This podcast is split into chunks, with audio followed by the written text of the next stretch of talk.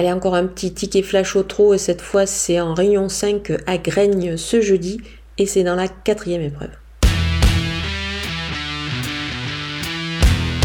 Le numéro 2, Impulsion, effectue sa rentrée, mais euh, je pense que ça ne, devrait pas la gêner et ça ne fait pas peur du tout de vous la conseiller ici.